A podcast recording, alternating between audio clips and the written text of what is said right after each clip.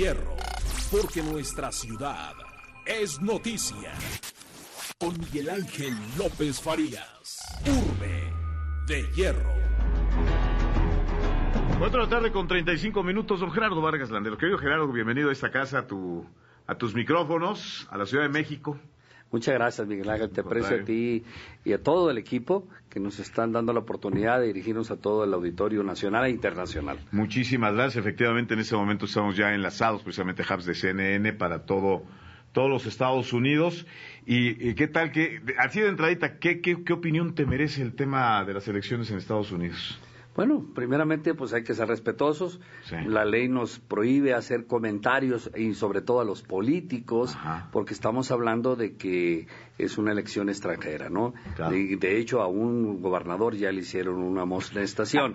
Lo que sí, sí, podemos decir que sea el mejor y que sea para beneficio primeramente de México y segundo pues a los norteamericanos. Es correcto. Gerardo, Sinaloa, como el resto del país, pero en el caso específico de, esta entidad, va a entrar el siguiente año un proceso electoral, un proceso donde se van a colocar sobre la mesa muchas ofertas, pero, pero aquí lo importante es conocer la gente que ha tenido pues iniciativa en el sector empresarial, tu trayectoria política también te avala, para hablar de que a Sinaloa le pueda ir mejor porque para como está el panorama, como se ven las cosas para el siguiente año, se antoja complicado. ¿Cuál en tu expertise, querido Gerardo, tendrían que ser los rieles para, para comenzar a revertir ciertas historias? Bueno, Sinaloa es un estado muy interesante. Primeramente decirte que Sinaloa tiene una riqueza natural enorme.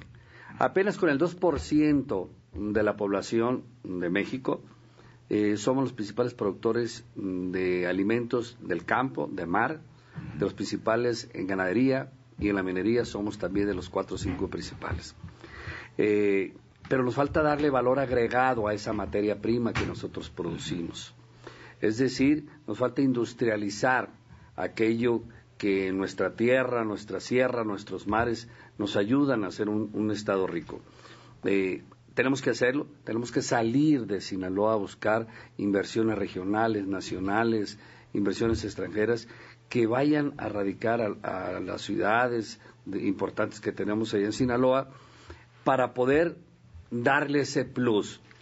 Eh, Sinaloa tenemos 656 kilómetros de litoral, tenemos eh, tres aeropuertos internacionales, dos puertos que nos unen con el Asia, como es Topolobampo, como es Mazatlán.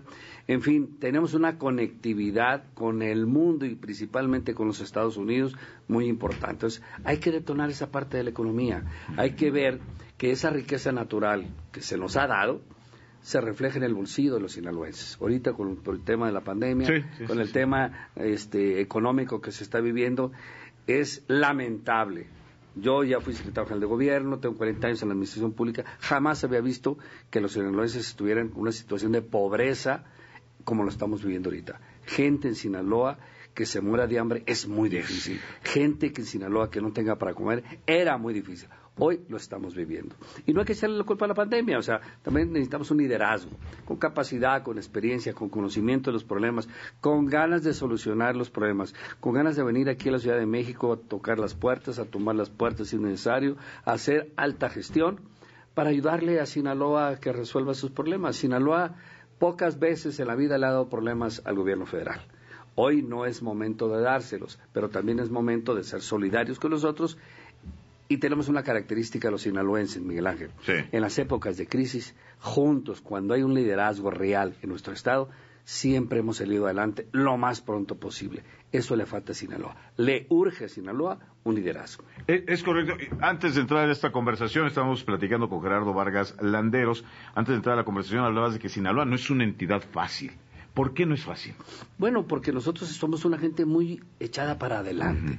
Somos gente muy honesta, nos gusta ver a la gente de frente, decimos las cosas como son, no nos andamos con medias tintas y ahorita estamos viviendo una situación difícil, es un estado eh, que como ahorita lo mencionábamos, también tenemos ciertos estigmas que tenemos, eh. que tenemos que enfrentar, pero enfrentar con valor, con decisión, con transparencia y sobre todo recuperar la tranquilidad que los sinaloenses estamos acostumbrados a tener. O sea, es algo muy interesante muy fácil de atender, pero también la, ciudadanía tiene que participar. Las decisiones importantes de un gobierno como Sinaloa tienen que tomar en cuenta la sociedad y no se está haciendo. Te has acercado eh, y te has enfundado la playera de, Morena, has estado cuidando casillas, has estado apoyando a este, a este, a este partido desde el proceso del 2018 y se te ubica precisamente como un soldado de este partido.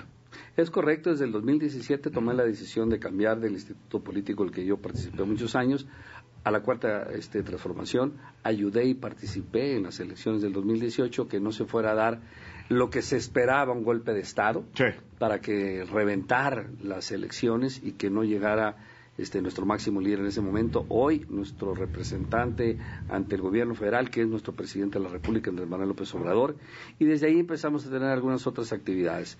Creo mucho en la cuarta transformación, creo en el presidente Andrés Manuel López Obrador, se necesita alguien ligado con la cuarta transformación, alguien comprometido con ella, para que Sinaloa tenga mayor bienestar, para que Sinaloa madure y transforme esa cuarta transformación que a México le urge y por supuesto que en otro estado también.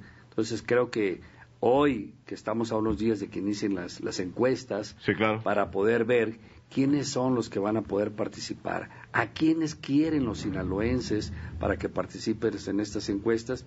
Aspiro, deseo y trabajo para que los sinaloenses, hombres y mujeres, tomen en cuenta a Gerardo Vargas Landeros y poderlos representar en las elecciones del 2021 para la gobernatura del Estado. E, esto que estás mencionando es sumamente importante, Gerardo Vargas Landeros. El, el tema de salir a buscar la simpatía eh, el impulso del ciudadano sinaloense.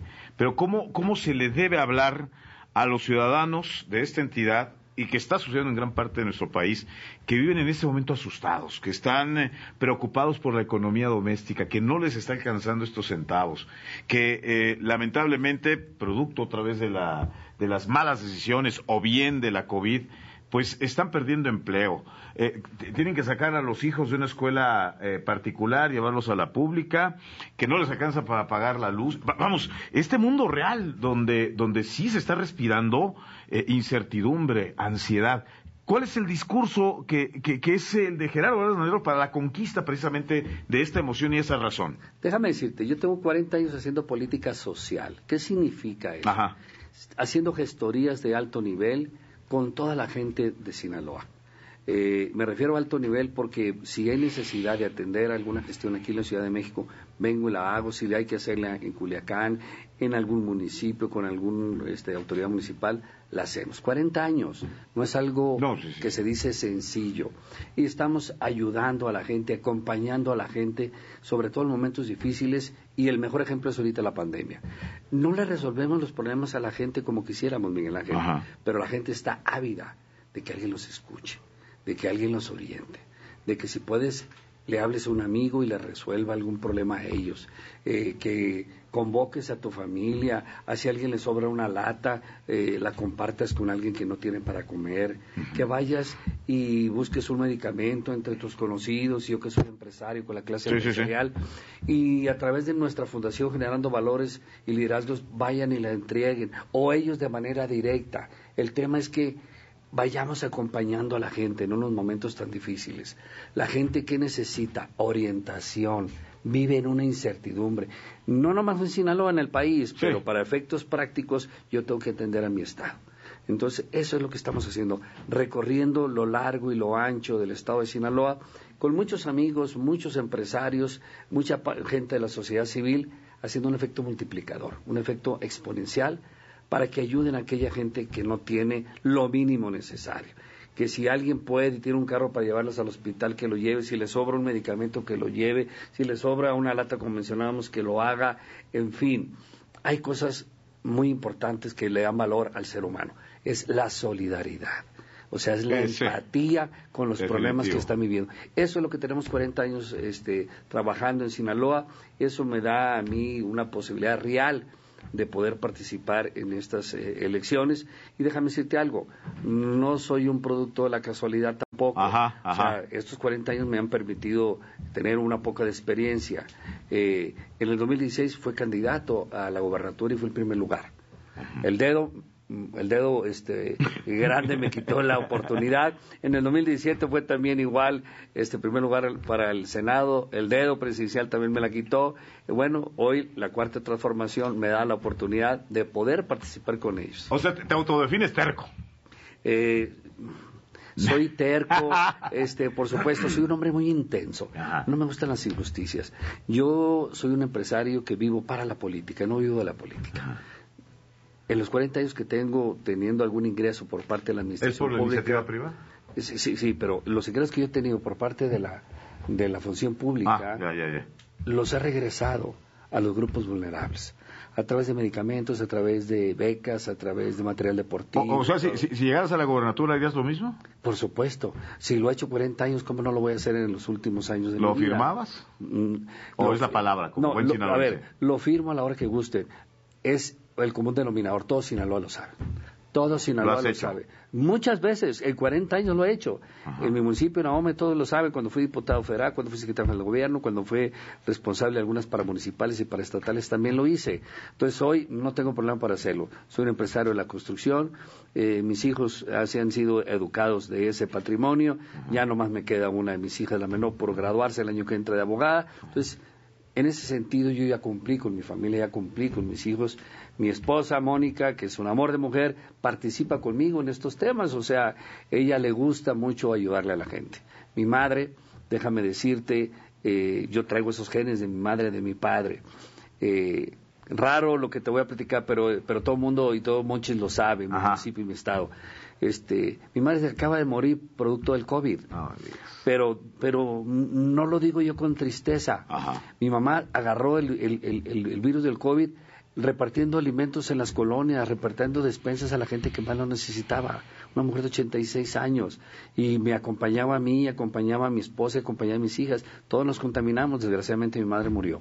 Pero si hay un legado familiar, todo el mundo lo sabe. No platico algo que sea... no estás inventando algo. No, no, no. Pero tampoco es para dar tristeza, pena, ni mucho menos. Lo digo con una alegría y con una fortaleza de que mi madre hasta el último momento de su vida quiso acompañar a sus hijos, acompañar a su hijo Gerardo en la parte esta de, de, la política social y sobre todo pues que ella nos enseñó a ser así al igual que mi padre en su momento. Y bueno pues me sorprende las cifras precisamente de nuestros queridos hermanos sinaloenses en California. Son muchísimos, miles. a ver, platícame esto. Mira, mira. Yo sabemos que hay muchos mexicanos allá en Estados Unidos, ¿no? Pero claro, nomás ¿qué fuerza? Nomás en Tijuana hay cerca de medio millón. Ajá. En California debe haber más de medio millón de, sinaloenses, este, con la oportunidad en esta ocasión que ya van a poder votar desde allá, ¿no? Haciendo algunos trámites, haciendo algo. Pero lo más interesante es que estos sinaloenses, pues hay que darles garantías de que mañana pasado puedan regresar a su tierra y abrirles la economía, abrirles esa oportunidad, que no salgan de tu estado cuando Sinaloa, pues es muy rico en el tema agrícola y la mayoría de estos sinaloenses van a trabajar en temas agrícolas a California. Sí. Entonces, ¿Porque allá sí les pagan? Porque ya les pagan mejor, eh, porque tienen trabajo más meses del año que acá en nuestro estado. Pero es ahí donde volvemos a lo mismo, o sea, el Estado no puede solucionar todos los problemas de trabajo, pero el Estado es el rector de la economía. Ahí tú tienes que nivelar al sector privado con el sector Este, económico, el sector social. Todo el mundo lo sabe aquí en México. Quienes generan la mayor parte de la riqueza y la mayor parte de los empleos es la iniciativa privada. Pero tú como gobierno de estatal o gobierno de la República estás obligado por constitución a, regir, a ser ese, ese factor. Un promotor del empleo. Por supuesto, por supuesto y de la distribución de la riqueza de manera normal, que no lleguen y saquen de tus campos, que no saquen este el mar, que no vayan a saquear la minería. Un ejemplo te la pongo. Sí, claro. La tonelada de maíz, somos el principal productor de maíz. El granero de México. Te lo pagan en cuatro mil pesos. Ajá. Miguel Ángel, ¿cuánto vale la tortilla? Mm. Diecinueve. ¿Y esa diferencia dónde se queda? ¿Los coyotes? Claro, tú lo dijiste y yo lo digo. Los coyotes. Entonces, esa diferencial, de estás hablando de 15 pesos, esa riqueza, está bien que hagan los coyotes su trabajo, pero no se pueden llevar tres veces más. Quienes no hacen más que ser intermediarios o coyotes que los que producen y tienen el riesgo del mal tiempo, de sus cosechas, etcétera, etcétera. Entonces, ahí es donde el gobierno tiene que entrar. ¿Y cómo se rompen esas cadenas? Porque hablamos de mafias. Claro, son más, bueno, enfrentándolas, pero como somos los sinaloenses de frente, con la ley en la mano, y decirle, señores, se acabó. Aquí su agosto no participa ya. ¿No? La riqueza, a ver, vamos a ver cómo la, la, resolvemos y vamos a darle un valor agregado a esto. ¿Por qué no crear mejor nosotros este, empresas donde hagamos harina de maíz?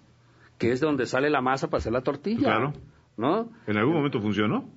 Claro, y pero de repente se la cerraron. Sí, la, Entonces, ¿qué pasó? ¿Qué pues, pasó? Entonces, ¿por qué no hacerlas? ¿Por qué no darle este mayor este valor agregado a tanta fruta y, hortaliza que producimos allá? ¿Por qué como Estado no promover deshidratadoras?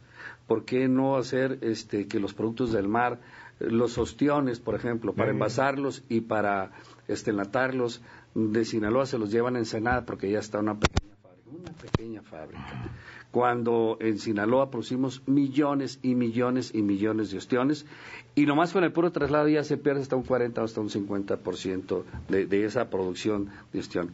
Tú las puedes hacer ahí en las costas de Sinaloa y lo que te pagan un peso, después lo vas a poder, te lo van a pagar en un dólar. Claro. ¿No? Entonces, ¿pero qué necesitas hacer? Como autoridad, romper el coyotar. Sí, claro. Y, además, eh, entender muy bien esta historia de la cuarta transformación. Porque me queda claro que la narrativa sobre la cuarta transformación es combate frontal a la corrupción y todo, y lo entendemos. Pero se dejó de lado algo que en, tu expresión es virtud. Apóyense de los empresarios, háganlos amigos, acérquenlos. Claro, el empresario tiene mayor fortaleza para generar riqueza, para generar empleos. Totalmente de acuerdo. Sí, nada más que no se quieran llevar todo para ellos, nada más que paguen los impuestos que les corresponde, porque hay una cierta costumbrita ah, de no pagar y eso no se vale, ¿no? Este, entonces, hagan una distribución, paguen mejores sueldos. Los eh, empleos que estamos teniendo en Sinaloa, de repente son muchos, pero a salario mínimo. ¿Por qué si es un estado muy rico? Pues no podemos, no debemos de hacer eso. Entonces, insisto, el Estado tiene que poner orden en esas circunstancias. Que gane la iniciativa privada, claro que gane, pero también los grupos vulnerables tienen que dejar de serlo. Claro. Ahora, un, un tema importante, básico para entender también el ADN de Sinaloa, el tema del crimen organizado, que también ha permeado en todo el país, y lo sabemos y lo conocemos bastante bien. Frente a este tipo de cánceres o este cáncer, Gerardo Vargas Landero, ¿qué propone? A ver, nosotros este, ya fuimos gobierno, fui secretario general de gobierno en la administración anterior, fui jefe del gabinete de seguridad, disminuimos el 60% de los delitos. O sea, tienes una carpeta que, has entregado con resultados. Eh, los sinaloenses lo dicen, no lo digo yo. Correcto. Entonces, la mejor manera de poder enfrentar la delincuencia es no pertenecer a ella, Miguel Ángel. Bien claro. Sí. No perteneciendo a ella. ¿Pero no te da miedo eso? Porque pues muchas veces plata o plomo, ¿no? A ver, pero tampoco no correteo aviones. O sea, eh, pero también hay una corresponsabilidad del gobierno federal, porque ahí se, le atribuye este, la persecución de esos delitos.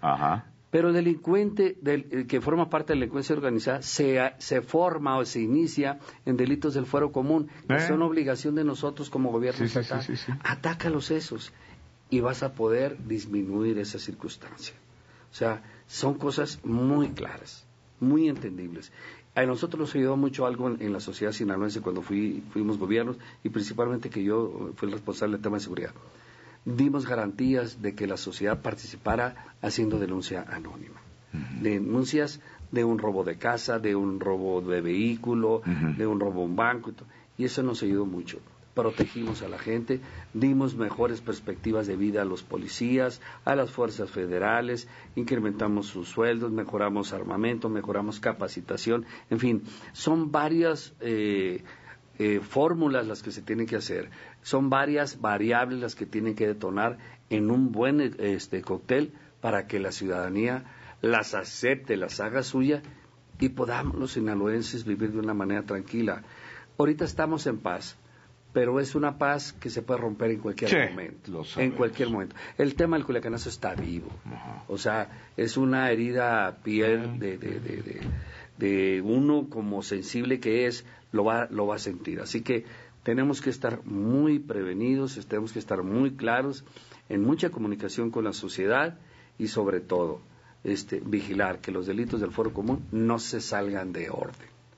Y ahí es una manera muy importante de atacar a la delincuencia organizada. Yo, yo, te quiero invitar de manera regular, Gerardo Vargas Landeros, para que nos vengas a hablar de Sinaloa. He encantado la vida. Que toques base con nosotros. Mi pasión, eh, mi estado. La Organización Editorial Mexicana, por supuesto, abre, abre de manera gustosa las puertas, porque eh, hay, que, hay que reconocerlo. No todos los políticos tienen capacidad de comunicar. Eh, son buenos para echar rollo, muchos. Sí, pero tú tienes una capacidad y una facilidad para comunicar lo que quieres y es importante acercarle precisamente este cúmulo de ideas a los radioescuchas, a los lectores, así que pues bienvenido hasta tu casa. Muchas gracias, Miguel Ángel, te lo aprecio eh, muchísimo a ti, a la Organización Editorial Mexicana, por llegar a Sinaloa, porque están, tienen presencia importante ustedes allá Allá están los soles. claro, allá está nuestro amigo Juan Beledías, en la radio también, todos están ustedes allá presentes y tienen un valor muy importante con nosotros. No, al y bueno, a ti que me das la oportunidad de dirigirme a México, a dirigirme a los Estados Unidos, a California, a Arizona, a los estados fronterizos donde principalmente están los sinaloenses. Recuérdenlo, también ustedes pueden tener la posibilidad de participar en las próximas elecciones en 2021. Y felicidades por el extraordinario equipo de comunicación, ¿eh? Ah, muchísimas Una buena idea también se... Bueno, es que eh, Víctor Hugo es gente clave con nosotros, así Con mucha experiencia. Toda. Eso. Toda. Premio Nacional de, Periodismo y así que ahí se los encargo mucho. Aquí lo vamos a traer. Está muy bien. Miguel Gerardo, un abrazo grande. Gracias a ti al auditorio. Y gracias a usted que nos ha acompañado. Soy su servidor Miguel Ángel López Farías. Urbe de hierro. Porque nuestra ciudad es noticia con Miguel Ángel López Farías. Urbe de Hierro.